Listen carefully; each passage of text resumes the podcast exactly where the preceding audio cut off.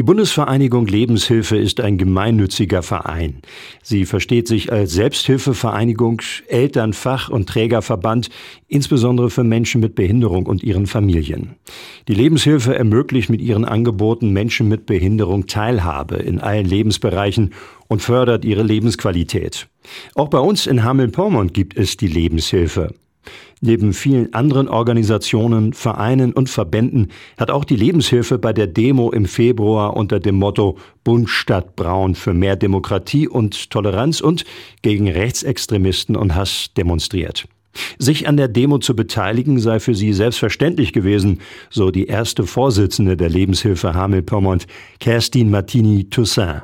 Bund meint alle Minderheiten, also natürlich auch Menschen mit Behinderung. Und da haben wir schon festgestellt, dass auch der Ton wieder rauer wird, dass wieder Sachen gesagt werden, die lange Zeit nicht gesagt wurden. Also Spasti oder äh, zu Menschen, die jetzt nicht geistig behindert sind, die nur körperlich behindert sind, die in normalen Schulen sind oder unterwegs sind, die werden schon auch wieder auf der Straße mit solchen Worten oder Schlimmerem tituliert. Und da denken wir, wäre den Anfängen die aktuelle politische Entwicklung gebe schon Grund zur Sorge. Umso wichtiger sei es, sich zu engagieren, so Martini Toussaint.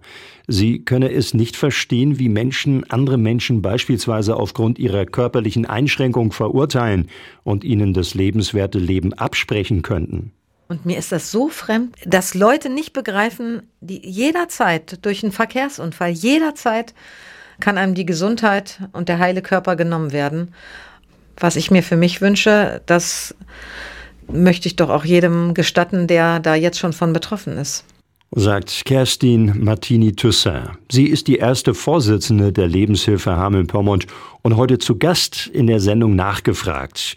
Die komplette Sendung hören Sie heute von 13 bis 14 Uhr.